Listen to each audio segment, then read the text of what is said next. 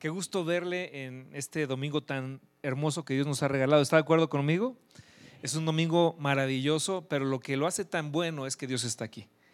Entonces vamos a disfrutar de la palabra de Dios. Hemos cantado a su presencia, hemos alabado su nombre y ahora te voy a pedir que estemos muy, muy enfocados en escuchar el consejo que Dios tiene preparado para ti, para tu corazón, para tu familia en esta mañana de domingo. ¿Es el segundo domingo del año ya o el tercero? ¿Y es el tercero? ¿El segundo? A ver, ¿cuál? El segundo, ¿verdad? Ok, bueno. Vamos a orar. Cierra tus ojos. Padre, muchas gracias te damos en este momento, Señor, por tu gran amor y fidelidad con la cual tú nos has bendecido, Señor. Y estamos ya en el segundo domingo del año 2024 y nos sentimos tan amados por ti, tan apreciados, Señor, tan abrigados por ti también. En esta tarde ya, Señor, queremos darte gracias porque nos has dado el privilegio de cantarte, de alabarte, de adorarte, de venir delante de tu presencia con alabanzas. Y ahora queremos, Señor, simplemente estar eh, con un corazón, Señor, rendido a tu palabra, a tu voz, para que, Señor, tú nos hables y, y estemos, Señor, disfrutando el mensaje que tú tienes preparado para nosotros hoy. Te pido que sea alimento, pan del cielo, que nutra nuestra alma, nuestros corazones, nos inspire, nos aliente, nos nutra, nos fortalezca, Señor, para salir de este lugar, Señor, fortalecidos por tu palabra, por tu consejo. En el nombre de Jesús te lo pedimos. Amén. Muy bien, soy el pastor Abel Sánchez, hacía rato que no nos veíamos, por si se le olvidó, pero qué gusto me da verle otra vez y poder compartir la palabra del Señor. La semana pasada, pues no pude estar, eh, tuve que eh, retrasar mi viaje eh, y mi regreso más bien, y bueno, esa fue la razón por la que no estuve, pero mi esposa estuvo en mi lugar. Y no sabe qué bendición, ¿eh? el mensaje es el mensaje más visto en redes sociales eh, en muchos años de la iglesia. Entonces yo pensé, ah, me hubiera quedado otro mes por allá, no hago tanta falta, pero bueno, ya estoy por aquí. ¿Estamos listos para oír la palabra de Dios? ¿Habrá alguna persona que hoy nos visita por primera ocasión en este lugar que pueda levantar su mano? bienvenidos, qué gusto, bienvenidos. ¿Alguien más? Además de la señora. Ok. Estamos todos, los demás somos de casa. Eh, bienvenida, señora, qué gusto tenerla acá.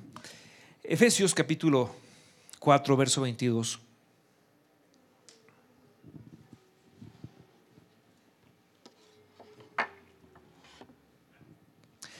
Eh, dice la palabra del Señor, en cuanto a la pasada manera de vivir, despojaos del viejo hombre que está viciado conforme a los deseos engañosos y renovaos en el espíritu de vuestra mente. Y vestíos del nuevo hombre creado según Dios en la, justicia y santidad de la verdad. ¿Okay? Entonces hay una instrucción de año nuevo de Dios para tu vida y para mi vida. Eh, Dios nos, llama a renovarnos, Dios nos llama a encontrar nuestra mejor versión, la mejor versión de, tu vida en Cristo. ¿Cuánto le gustaría ser la mejor versión que puede tener de su vida? Este año, descubrir ese potencial, ese máximo potencial de Dios en tu vida. Bueno, hoy Dios nos va a dar la ruta a encontrarnos con ello. Eh, en alguna ocasión, un salón de clases de niños entre 8 y 9 años, el maestro comenzó a preguntar a los niños qué quisieran ser de grandes y entonces comenzó a preguntarle y una niña dijo yo quisiera ser médico, otro niño dijo yo quisiera ser abogado, otro dijo yo quisiera ser astronauta, otra niña dijo yo quisiera ser un ingeniero, otro dijo yo quiero ser veterinario, veterinario pero un niño que no se quedaba callado. Y el doctor, el maestro le preguntó, a ver, Pepito, ¿tú qué quieres ser de grande? dijo, yo solamente quiero ser posible. No, no, ¿qué quieres ser de grande? Posible. Pero a ver, explícame qué significa eso. Es que mamá siempre que se enoja conmigo me dice que yo soy un caso imposible, yo quiero ser posible. Bueno, pero nosotros podemos ser en Cristo algo hermoso, algo muy apreciado, que pueda brillar en este mundo, pero todo cambio implica un proceso. Ahora, lo que la Biblia nos dice esta mañana es que no tenemos por qué quedarnos estancados, atados a, vicios de nuestra vida, a malos comportamientos, a rituales de pecado que a lo mejor la gente exploró y se ha quedado ahí. No tienes por qué quedarte ahí porque la Biblia dice que te despojes de eso, pero te revistas de un nuevo hombre creado en Cristo Jesús en la justicia y santidad de la verdad. Dios te está invitando a eso. No tienes por qué vivir siempre con ese tipo de problemas que a lo mejor te han traído muchísimas situaciones difíciles a tu vida. ¿Me explico? Con complejos, inseguridades, debilidades, etcétera.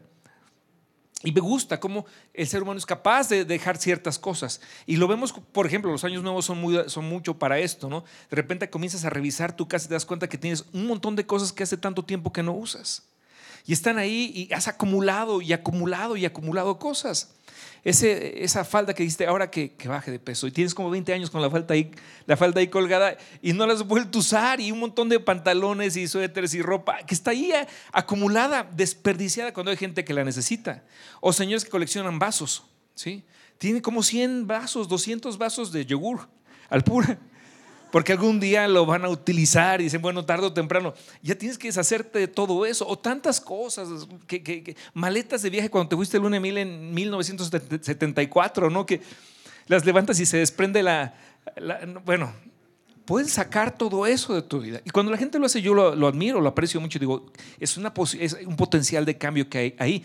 Así en nuestra vida podemos nosotros también abandonar cosas que no nos hacen bien, que están ahí de tiempo atrás y que están ocupando un espacio valioso.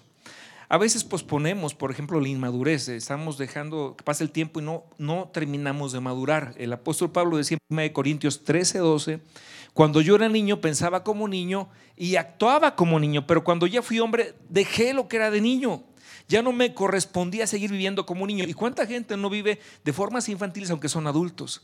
Y hacen un montón de desastres y accidentes alrededor porque no terminan de madurar y de crecer. Y Dios te está llamando a crecer. Eh, el, apóstol Pablo también lo decía en 1 Corintios 14, 20, hermanos, no sean niños en el modo de pensar, sean niños en la malicia, pero maduros en el modo de pensar. Y Dios te dice, hey, vamos adelante, vamos más arriba. Podemos eliminar inconsistencias en nuestra vida. Por ejemplo, esa lucha entre la carne y el espíritu, donde la carne demanda cosas y el espíritu te pide cosas. Y el apóstol Pablo decía en Gálatas 5, 16 y 17, andad pues en el espíritu y no satisfagáis los deseos de la carne, porque los deseos de la carne son contra los del espíritu y los del espíritu contra la carne, y esto se oponen entre sí para que no hagan lo que quieran. Entonces Dios te dice, deja de jugar con la carne. Y cuando hablo de carne, no me refiero al cuerpo, me refiero a esos, a esos deseos pecaminosos que, que a veces le damos lugar en nuestra vida. Deja esas inconsistencias. Limitemos, por ejemplo, la irritación o la, forma de enojarnos fácilmente con otras personas y de guardar rencores. Efesios 4:30 al 32 dice, y no contristéis al Espíritu Santo de Dios, con el cual fuiste sellados para el día de la redención. Quítense de vosotros toda amargura, enojo, ira, gritería y maledicencia y toda malicia. Quítense, apártense de eso. Antes sean buenos unos con otros, misericordiosos, perdonándose unos a otros, como también Dios les perdona a vosotros en Cristo. Entonces Dios te dice, hey, tienes, hay cosas, hábitos que no están bien en tu vida. Esos arranques de ira que te hacen explotar y decir cosas que lastiman a los demás ese tipo de griterías que no le hacen bien a tu casa, ¿no? Que, no le hacen bien a tus vecinos, por ejemplo, o a tus hijos. O la maledicencia. Hay personas que piensan, no, es que yo soy de Catemaco, ¿de dónde? De Alvarado, Veracruz. Y yo es que así, así somos allá. No, ahora eres una nueva criatura en Cristo Jesús. Y puedes dejar de hablar como habla el mundo y comenzar a hablar con compasión, con benevolencia, con generosidad, con bondad. No se oye bien las malas palabras en la boca de un hijo de Dios. Aunque todos las digan, aunque la televisión las diga, ¿te acuerdas que hubo un tiempo en la televisión cuando si a alguien se le escapaba una mala palabra, se apenaban? Dice, ay, perdón, disculpen, y era como, y a veces hasta lo cesaban por varios meses de la televisión. Ahora es lo más común y la gente famosa las dice y son tan vulgares, pero eso dice la Biblia, dejen eso atrás, ya no les corresponde a ustedes. Desháganse de ese tipo de cosas que han venido arrastrando. Y tal vez necesitemos deshacernos de nuestras inseguridades, complejos. Vivimos en tiempos muy terribles.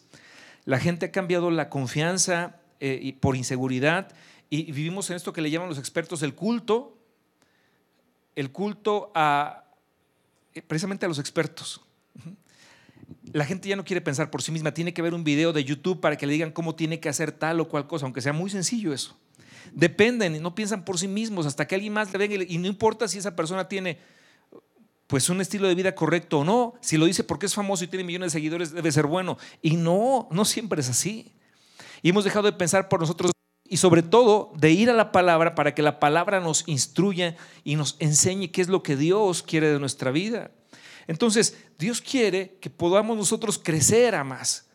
Que nuestros modelos de figuras, de personajes de, de culto, de youtubers o de influencers, que a veces hay personas que tienen millones de seguidores y te presentan es como esa superficie, ¿no?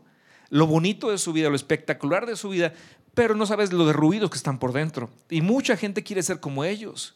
Y hemos dejado de ver al modelo perfecto que sí podemos nosotros amar y perseguir, que es Cristo Jesús en nuestra vida. Entonces, hay cosas que todos nosotros podemos deshacernos de ello, inseguridades, complejos. Josué se sintió así. Josué cuando fue encargado por Dios y le dijo, Josué, eh, eh, primer capítulo de Josué, verso 1, le dice, Josué, mi siervo Moisés ha muerto. Ahora te corresponde a ti llevar a mi pueblo del desierto a la tierra que yo les he dado por heredad. Y viene de repente esta misión de parte de Dios a Josué. Y yo imagino, yo me hubiera sentido igual que Josué. Tenía que llenar los zapatos de un gran líder como Moisés. ¿Y cómo le haces? Moisés se la pasaba abriendo el mar rojo de par en par y haciendo caer pan del cielo y agua de la roca. ¿Y cómo? Yo me hubiera sentido igual de inseguro. ¿Cómo le hago para llenar esos tremendos zapatos? Entonces Dios tuvo que venir y decirle y hablarle, Josué 1.9, esfuérzate y sé valiente, no temas ni desmayes porque yo estaré contigo en todo lo que hagas. Una segunda vez, Josué, esfuérzate y sé muy valiente, porque tú habrás de repartir ese pueblo por heredad. Y después otra vez, una tercera vez, solamente te pido una cosa, Josué, esfuérzate y sé muy valiente. Cuando dejas que tu aliento venga de parte de Dios y sea el, el que te diga cómo debes actuar, eso es inspirador realmente. Cuando es Dios el que te llama. Esfuérzate y sé valiente para que seas prosperado en todas las cosas que emprendas. Solamente esfuérzate, sé muy valiente en la fuerza que Dios te da. Ahora, yo sé que hay algunos hábitos que son difíciles de romper, pero no te rindas. Es posible que pierdas una u otra batalla, pero no desistas. Puedes deshacerte de tus complejos, tus inseguridades y decirle, Señor, dame el poder de deshacerme de este tipo de inseguridades. Efesios 4:23 dice la Biblia, renovaos en el espíritu de vuestra mente.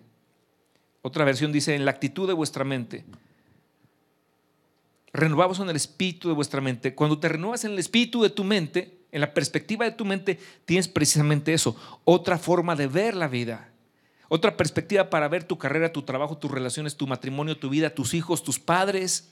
Pablo escribe en Efesios 4, eh, perdón, 2.12 dice, en aquel tiempo estabais sin Cristo, alejados de la ciudadanía de Israel y ajenos a los pactos de la promesa, sin esperanza y sin Dios en el mundo. Hay gente que vive en este mundo sin esperanza y sin Dios y entonces viven pues descubiertos, viven vulnerables. Imagínate lo que es vivir sin Dios y por ende sin esperanza. En aquel tiempo vivíamos así, pero ahora cuando tú vienes a Cristo y ahora tienes a Dios como tu guía, como tu Padre, y has entendido el carácter de Dios, has entendido la soberanía de Dios, has entendido las promesas de Dios y ves que Dios tiene todo en control en su universo, que nada se le, se le viene abajo, tú puedes decir, yo puedo estar seguro, Dios está conmigo. Si Dios va conmigo, ¿quién contra, contra mí? Y hacer todo lo que tengas que hacer con la seguridad que viene del poder y apoyo del Espíritu Santo en tu vida. ¿Estamos hasta aquí? Bien.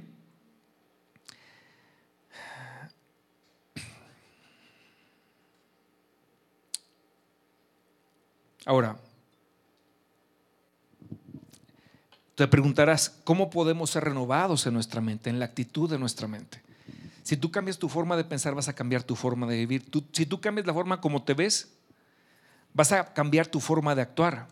Pero ¿cómo cambiamos nuestra forma de pensar? ¿Cómo le hacemos? La palabra de Dios nos va a dar esta información. Primeramente, e, esto es como los cables de la televisión. Cuando tú tomas un cable de televisión y lo conectas a una fuente de información, por ejemplo, no sé, el, el módulo de tu televisión de cable, lo que uses tú, o a una Apple TV o a una consola de televisión, la información que tú lees como fuente es lo que va a aparecer en la pantalla.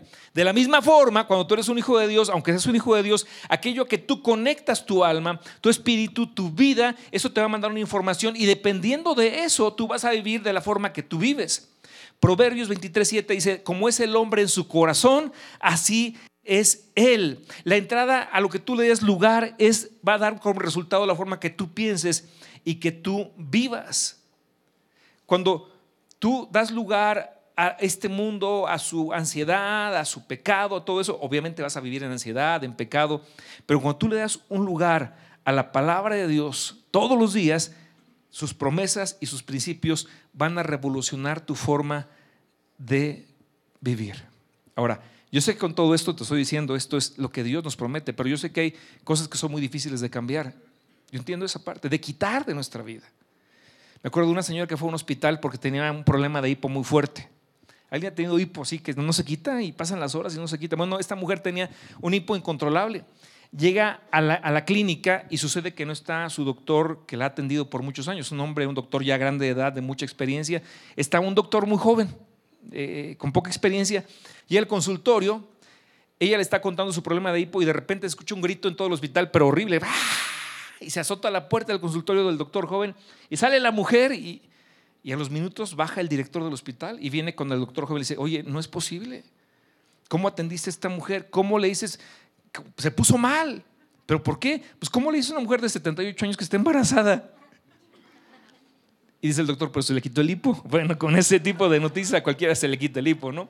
Hay cosas que no son fáciles de quitar en nuestra vida, pero te aseguro que Cristo te va a dar la gracia para hacerlo, lo que sea. actitudes, vicios, debilidades. Hoy Dios te está hablando de su gracia para que puedas ser más que vencedor y vivir en libertad. Este año es tu año. Este año es un año de gracia y de favor. Y Dios quiere bendecirte. Y cuando tú te deshagas de todo ese tipo de cosas, cuando renuncia a todo ese tipo de cosas en el poder de la palabra de Dios, de su Espíritu Santo, va a haber cambios maravillosos en tu vida. Romanos 8:6 dice que el ocuparse de la carne es muerte, mas el ocuparse del Espíritu es vida. 1 Corintios 2:16 dice que tenemos la mente de Cristo. Tenemos la mente de Cristo. Esto es glorioso. Si el ocuparse de la carne es muerte, pero al mismo tiempo Dios nos da la promesa de, pero tú tienes la mente de Cristo. ¿Cómo tenemos la mente de Cristo? cómo es esto? es esto. Dios nos ha dado su mente en este hermoso libro. Tú tienes la mente de Cristo aquí, en su palabra. Y conforme más tú te sumerges en su palabra, la mente de Cristo, los principios de Cristo, las promesas de Cristo comienzan a hacerse parte de tu alma, de tu espíritu, de tu ser, de tu vida. Y entonces todo este tipo de, cambios dentro de ti y fuera de ti, intrínsecos y por fuera, comienzan a ocurrir. Pero tienes que recordar esto, tenemos la mente de Cristo, no solamente en el papel, pero ahora Dios ha puesto sus pensamientos en nosotros. Él, ha hecho esto en nuestra vida. Desconéctate de las fuentes que te están dañando. Y aquí quiero aprovechar, hacer un paréntesis porque esto es bien importante, sobre todo quiero hablarlo a los jóvenes. Esta semana estaba aproveché estas semanas para descansar. Estaba en la casa de mi hermana. Fue muy grato, la verdad, tomar estos días de descanso. De hecho, la familia de mi hermana, la familia de mi hermano, Rodrigo, y mi familia estuvimos juntos en el Año Nuevo, lo que hacía mucho tiempo no pasaba.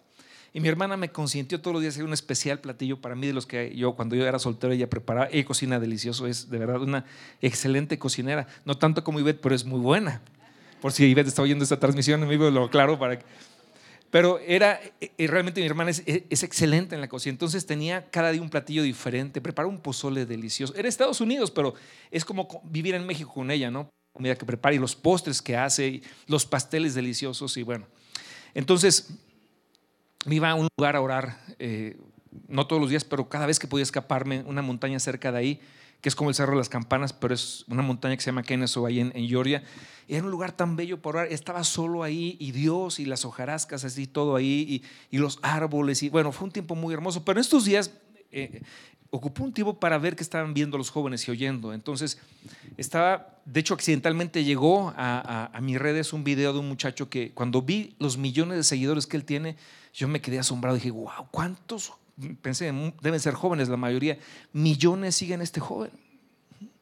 Dije, quiero ver qué, canta, ¿no? O sea, y cuando escuché su música, la música de hecho es buena, es brillante la música, pero el contenido de la letra es, es perturbador, es, es sucio, es, es, es muy triste. De hecho, una de sus letras, una de sus canciones decía, Ayer mataron a un amigo, le dieron varios balazos y empieza a explicar que murió en un accidente de narcotráfico. Dice, pero si para morir nacimos, pues que la muerte llegue. Entonces empieza a hablar de la muerte y empieza a hablar de las drogas y empieza a decir en su misma canción, yo fumo marihuana todos los días. Y yo digo, este muchacho lo siguen tantos millones de jóvenes y lo escuchan día y noche, todo el tiempo. Y aquello que tú escuchas, de aquello que tú te alimentas, va a terminar formando tu carácter. Te va a dar una cultura y una forma de pensar. Esto es real, no estoy inventando nada nuevo. Los jóvenes van a comenzar o están pensando en muerte, en narcotráfico, en volverse héroes de, la delincuencia organizada, en tontería y media, que es muerte, porque el ocuparse de la carne es muerte, lo acabamos de leer, pero el ocuparse del espíritu es vida. Sin embargo, te lo presentan en un formato tan atractivo, tan, luminoso, con tanta fama, con tanto dinero. Su novia, tú dices, sí, trae, una, una novia muy, muy bonita, ¿no? Entonces todos tienen esperanza, los solteros de esta iglesia. Porque es cómo es posible, ¿no? Pero es su fama, su dinero y todo. Lo... Y yo decía, qué lamentable. Qué lamentable. Y me acordé de un pasaje que está en la Biblia, es Éxodo capítulo 32, si me acompañas ahí. Es, es Moisés bajando del, del monte Sinaí, ha recibido las tablas de la ley. Y dice la palabra de Dios.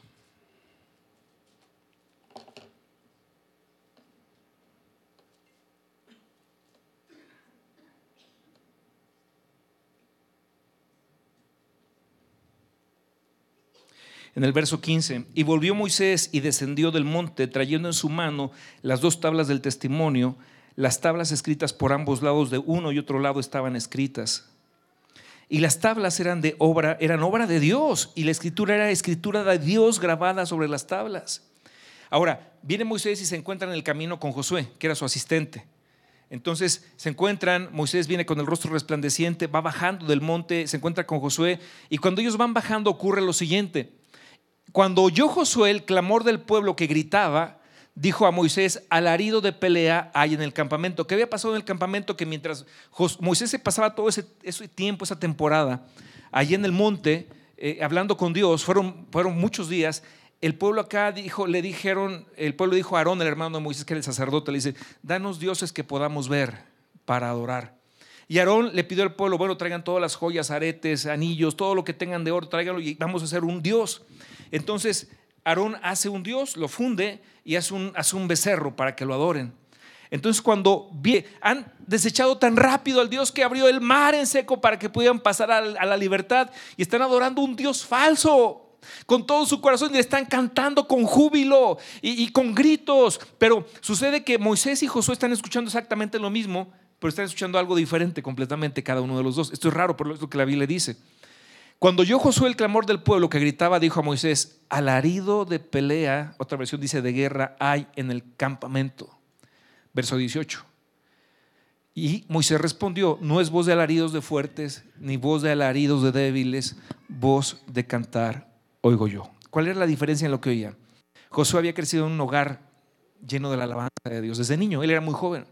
Había escuchado a, sus padres adorar a Cristo, había escuchado todo el tiempo un, ambiente de paz, de alegría, de gozo que te da el vivir para el Espíritu, el darle lugar al Espíritu en tu vida. Había vivido un ambiente de adoración a Dios excelsa.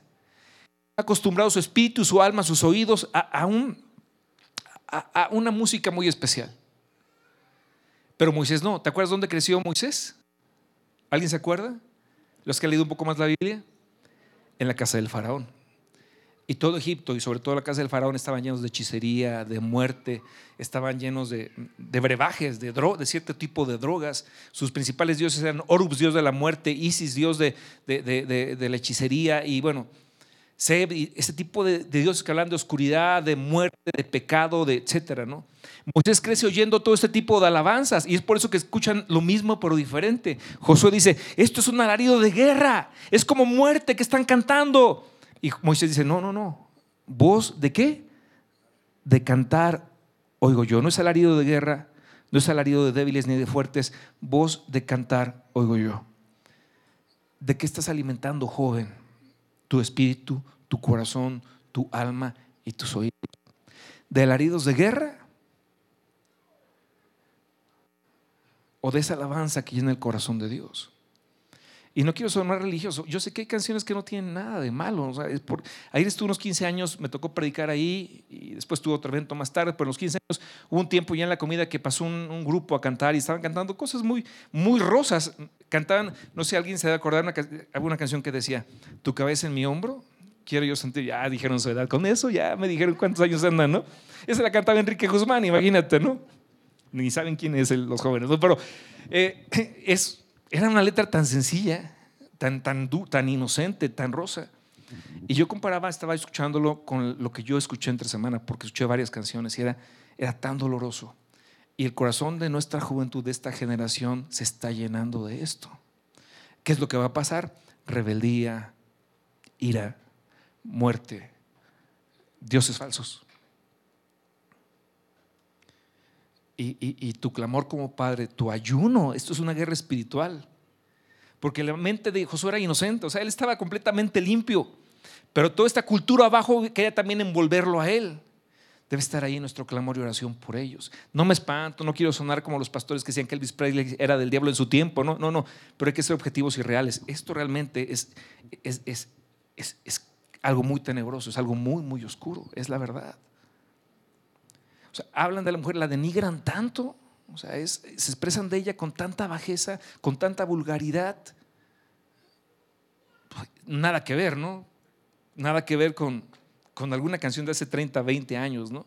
Pero hay dos cosas que se van a multiplicar en los últimos tiempos. Por un lado dice la Biblia que se multiplicará la ciencia y por otro lado se va a multiplicar la maldad. Y cuando se multiplique la ciencia da pauta a que la maldad también se difunda y se multiplique. Y es lo que está pasando. Clamemos por nuestros hijos. Y jóvenes, atención, mucha atención. No dejes que este mundo robe tu propósito, tu destino, las promesas que Dios tiene para tu vida, porque lo que Dios te ofrece es mucho mejor que todo eso que huele a muerte. Sí. Guarda tu corazón, guarda tus oídos, guarda tu vida, guarda tu alma. Bien, entonces, tenemos a... Norman Binspiel fue un pastor muy famoso. Él acuñó un término dentro de la ciencia de la psicología que se llama El poder del pensamiento positivo. De hecho, su obra, su libro, es el más vendido todavía hoy en Estados Unidos, dentro de Estados Unidos, en habla inglesa, obviamente. ¿no? Y en ese libro él hablaba de que alguna vez él visitó Hong Kong. Y estaba en Hong Kong y estaba eh, eh, visitando todos estos negocios, esta ciudad con tantas luces, y pasó por muchos lugares y encontró un negocio de tatuajes. Y él contaba que él ingresó al negocio y cuando entra, él ve todos estos modelos de tatuajes, muchos, cientos, cientos y cientos, y encuentra uno que dice así, nacido para perder. Y, le pregunta al dueño del negocio, oye, obviamente esto nadie se lo pone, ¿verdad? Nadie se lo tatúa. Y le dice el dueño, sí, sí, mucha gente se lo pone. Dice, pero ¿cómo crees? O sea, ¿cómo es posible que alguien se ponga un tatuaje que dice nacido para perder? Y le respondió el dueño de este negocio, lo que pasa es que antes de que ellos se lo tatuaran en su cuerpo, ya lo tenían tatuado en su mente y ya lo tenían tatuado en su alma. Gente que vive con esto en su corazón y en sus pensamientos. Ahora, lo que Dios quiere que tú te tatúes en tu alma y en tu corazón, en tus pensamientos, es lo que Dios dice de ti cuando has creído en Cristo. Somos más que vencedores por medio de aquel que nos amó. Somos linaje escogido, real sacerdocio, nación santa, pueblo adquirido por Dios. Eres hijo de Dios, hijo muy amada, hijo muy amado, hijo muy, hija muy amada. Dios te eligió desde la eternidad, antes de que fundase el mundo ya te había visto a ti, te había elegido a ti para sus propósitos Dios está contigo y si Dios está contigo, ¿quién contra ti? Es lo que debes tener marcado en tus pensamientos, en tu corazón. Es por eso que hoy la Biblia, Dios nos dice en su palabra, despojaos del viejo hombre y vestidos del nuevo según, que creado según la imagen de Dios. Renuévese la actitud de vuestra mente. Podemos cambiar nuestra forma de pensar y esto es esperanzador. Por la gracia de Dios podemos vestirnos de un nuevo yo y ser la mejor versión de nosotros mismos. Ahora, antes de cerrar este mensaje, quiero que veamos algo sobre, que podamos mirar un poco más acerca de este nuevo yo que Dios nos ofrece.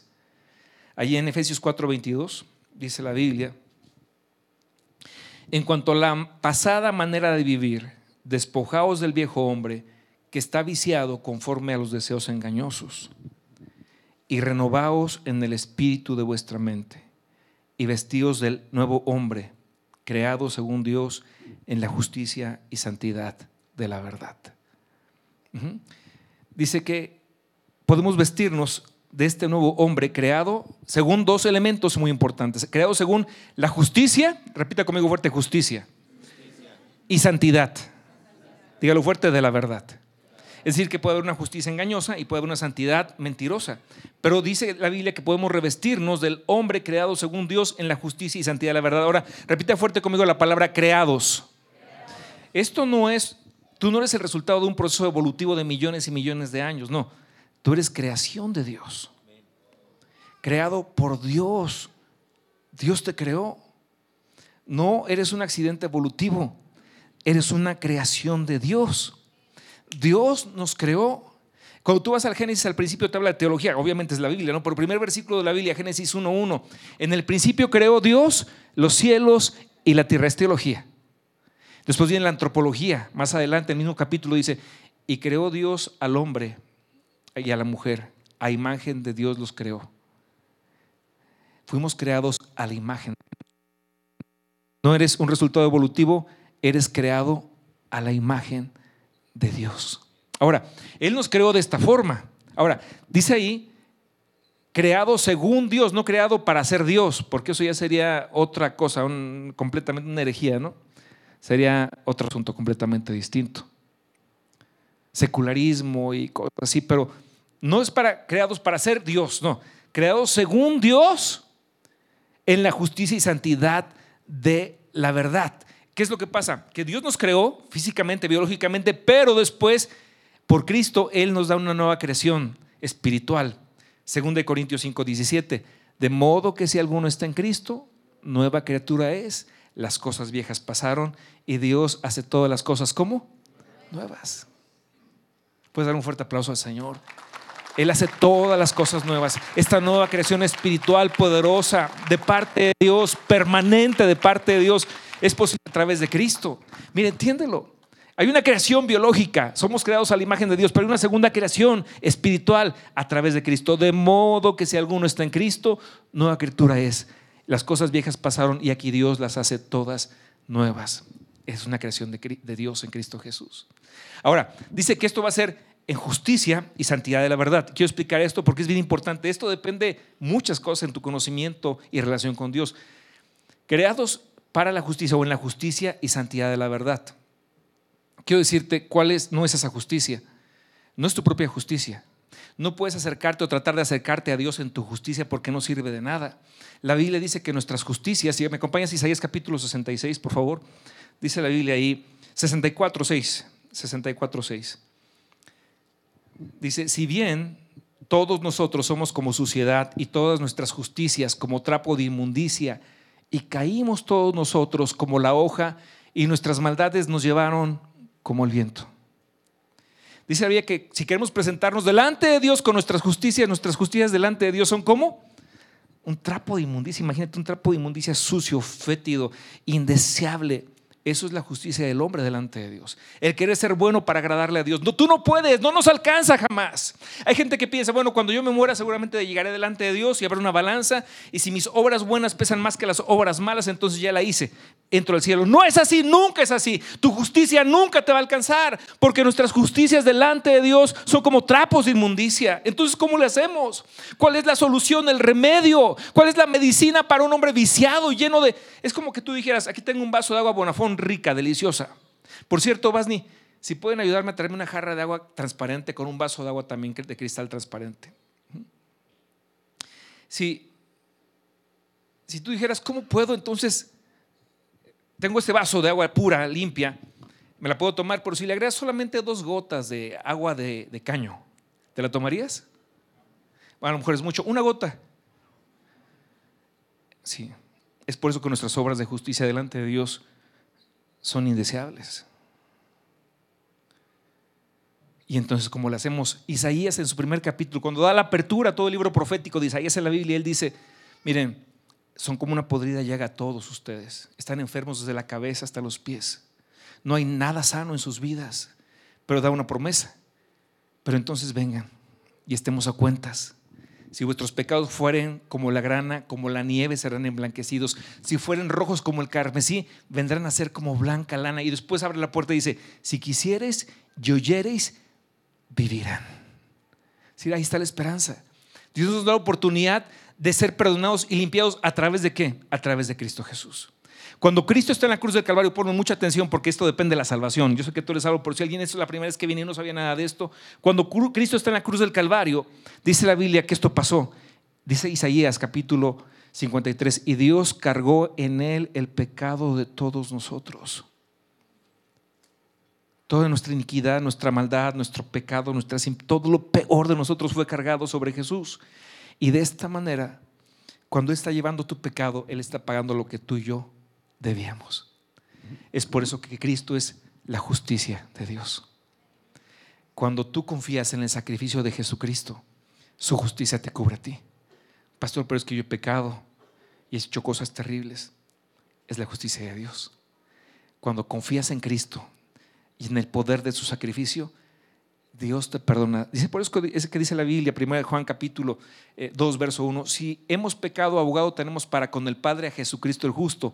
Él es el pago por nuestros pecados. Cuando Cristo está en la cruz del Calvario y las últimas palabras que él dice son, consumado es. Cristo gritó así, ¿por qué? Fue un grito de victoria. Estaba a punto de morir, de entregar el espíritu, lo habían destrozado físicamente, se habían burlado de él. Satanás pensaba que había ganado una victoria sobre el Hijo de Dios, pero lo que Cristo sabía es que con su muerte estaba pagando lo que tú y yo merecíamos. Tú y yo merecíamos estar en la cruz del Calvario, pero Cristo tomó nuestro lugar. Porque solamente se requería que fuera un Cordero Santo, puro e inocente, el que tomara la cruz.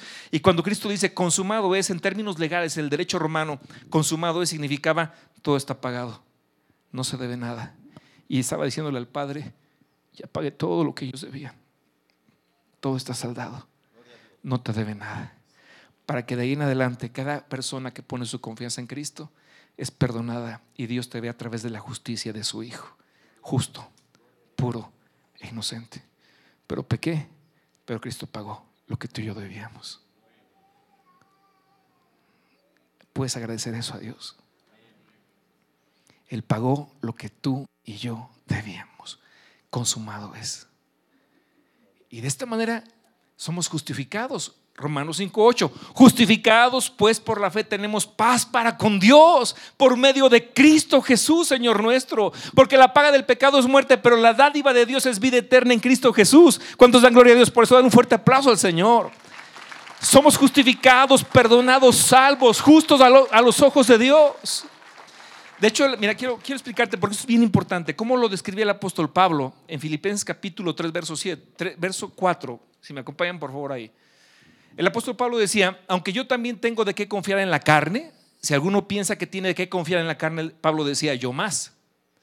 Circuncidado al octavo día, del linaje de Israel, de la tribu de Benjamín, hebreo de hebreos, en cuanto a la ley fariseo, en cuanto a celo perseguidor de la iglesia, en cuanto a la justicia que es en la ley, irreprensible, la justicia del hombre Verso 8.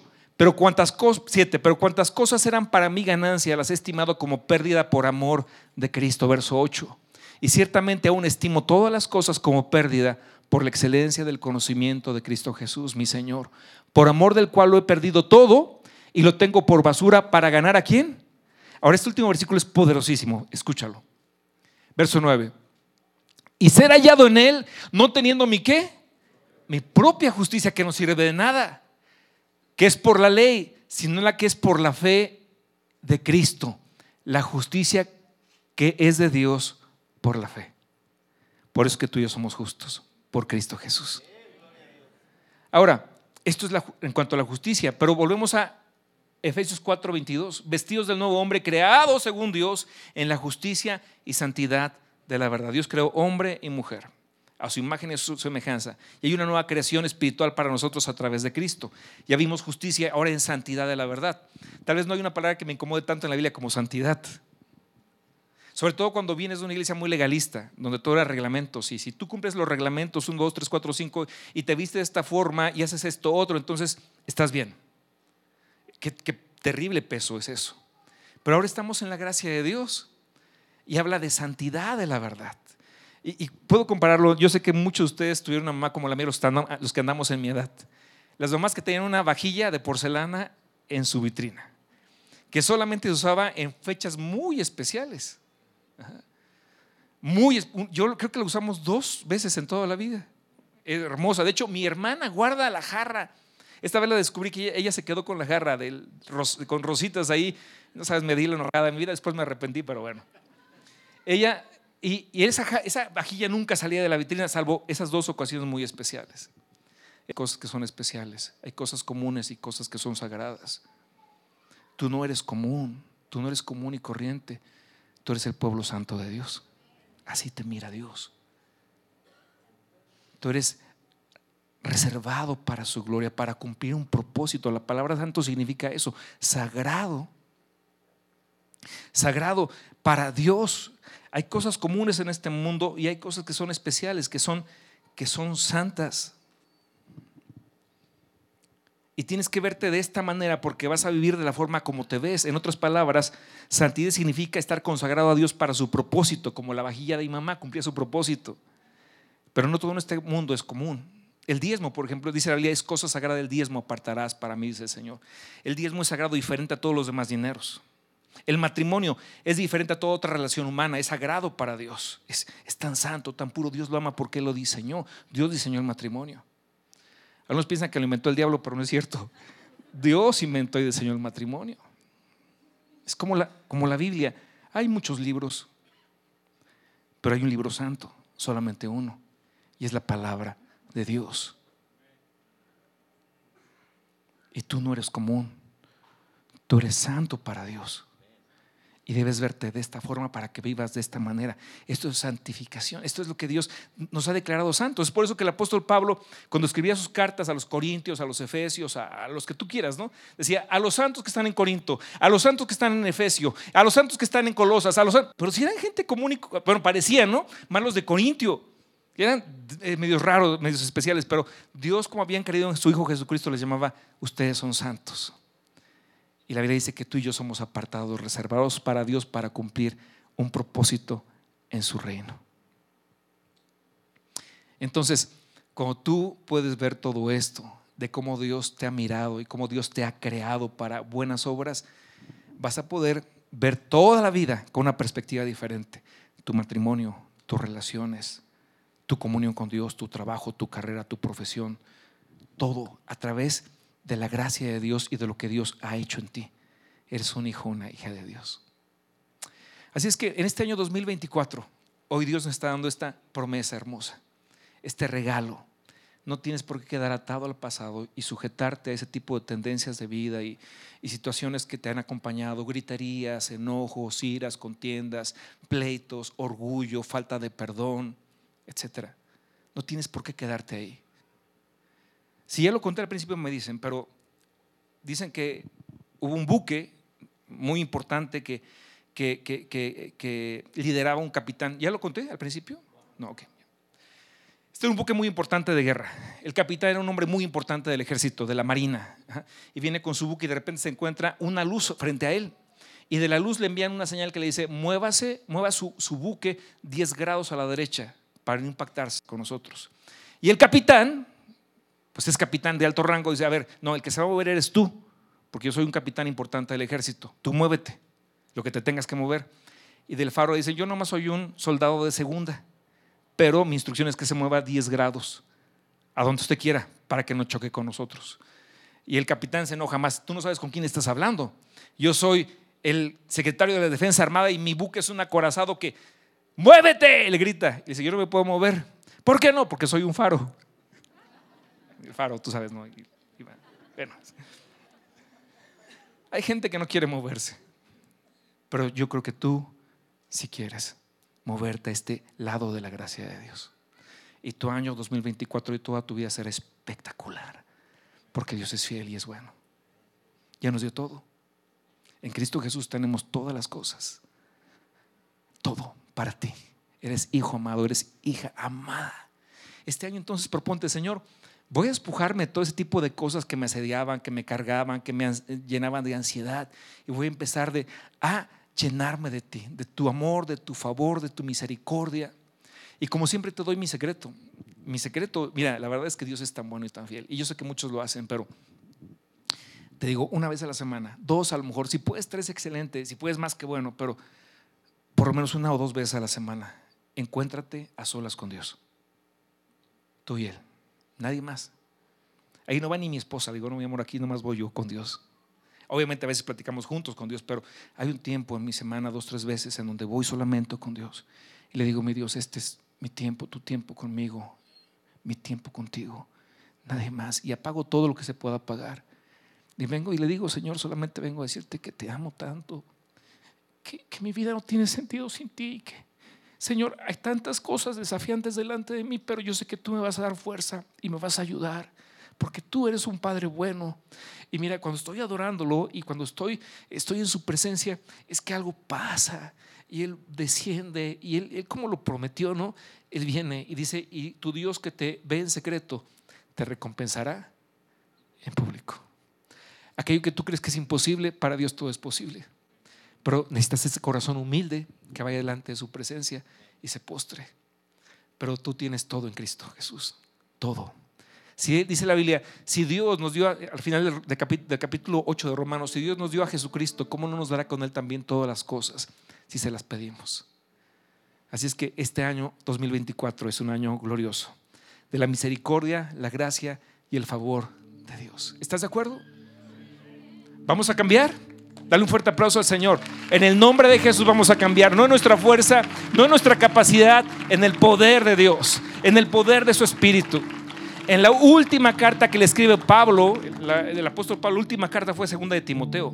Y le dice a este joven pastor, Timoteo, le dice, primera, segunda de Timoteo 1.7, porque Dios no te ha dado un espíritu de temor, ni de cobardía, ni de miedo, pero Dios te dio un espíritu de poder, de amor y de dominio propio. Versiones más modernas dicen de salud mental. No tienes por qué pasar por ansiedad, ni por depresión, ni por altibajos emocionales. No, en Cristo eres fuerte. En Cristo tienes todo. En Cristo tienes paz. Él dice, yo mi paz te dejo, mi paz te doy, mi paz no es como la que el mundo da. No tengan miedo. Así es que 2024, bienvenido, porque vamos de la mano de Dios. Dale un fuerte aplauso, Señor, a nuestro Dios. Y cierra tus ojos en esta hora. Oramos, Padre. Te damos muchas gracias, Señor, por tu hermosa palabra que nos has regalado en este segundo domingo del año 2024. Qué bueno eres. Nos alienta tanto escuchar cuánto nos amas y que tienes una palabra de aliento, de consejo, de principios, de promesas, Señor, irrevocables para tus hijos.